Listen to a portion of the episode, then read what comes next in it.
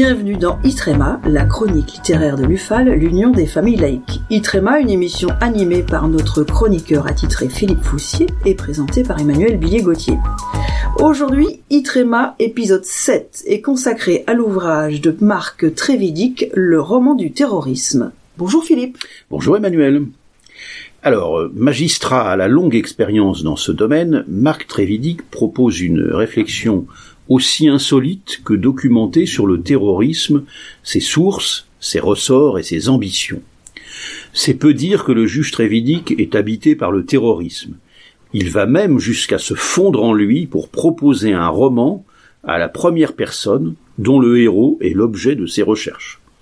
La réflexion qu'il propose balaie une grande variété de domaines, de la philosophie à la géostratégie, de la théologie à l'histoire ce discours de la méthode terroriste n'emprunte pas pour rien ses références à Descartes, philosophe, car après, selon lui, la période éventuelle de doute et le chemin qui mène à la vérité, tout retour en arrière est devenu impossible pour euh, l'apprenti terroriste. À la lecture de cet étrange roman, on pourra être agacé par l'énumération des renvois au texte qui, depuis le XIe siècle, en Perse, ont fondé, selon Marc Trévidic, la pensée du terrorisme. Le juge Trévidic est un bon élève. Il a poussé ses recherches, son labeur est indéniable. Et il s'agit sans conteste d'une réflexion dont la profondeur invite le lecteur à prolonger la sienne. Mais au-delà de cette dimension philosophique, le magistrat distille des réflexions plus prosaïques sur la réalité tangible du phénomène. Marc Trévidic n'est ainsi pas dupe des acrobaties géopolitiques qui ont émaillé l'histoire du terrorisme de ces dernières décennies. Les États-Unis d'Amérique sont à juste titre épinglés pour, leur politique de gribouille qui prêterait à sourire si elle n'avait eu d'aussi tragiques conséquences.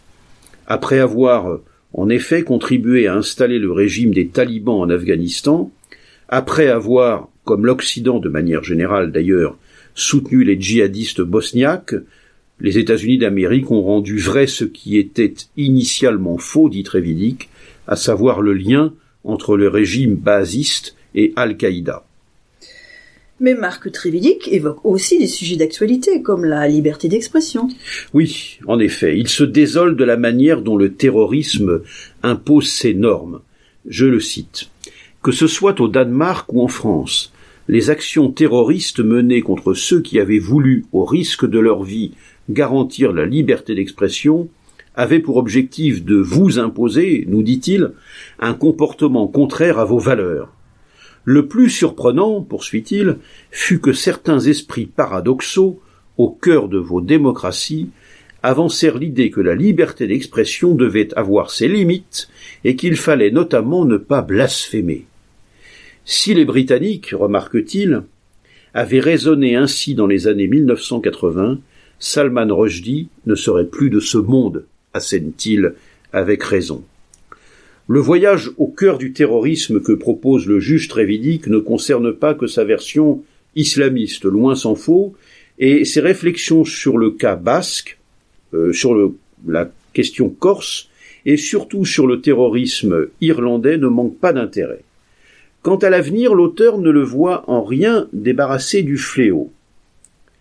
Il dit Le terrorisme du futur sera écologique.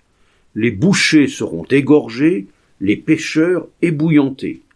Les tueurs feront sauter des centrales nucléaires dans le but de prouver qu'elles ne sont pas sécurisées et estourbiront les éleveurs de cochons avant de les donner à manger à leurs propres bêtes. Voilà. Alors après le fanatisme de l'ordre divin, nous, menacerait peut-être donc celui de l'ordre naturel. Marc Trévidic, le roman du terrorisme, publié aux éditions Flammarion, 256 pages, 21 euros. Merci Philippe, et je vous retrouve pour le huitième épisode de Itrema. Vous nous parlerez cette fois du livre de Jean-Yves Mollier, Interdiction de publier. À bientôt. À bientôt Emmanuel.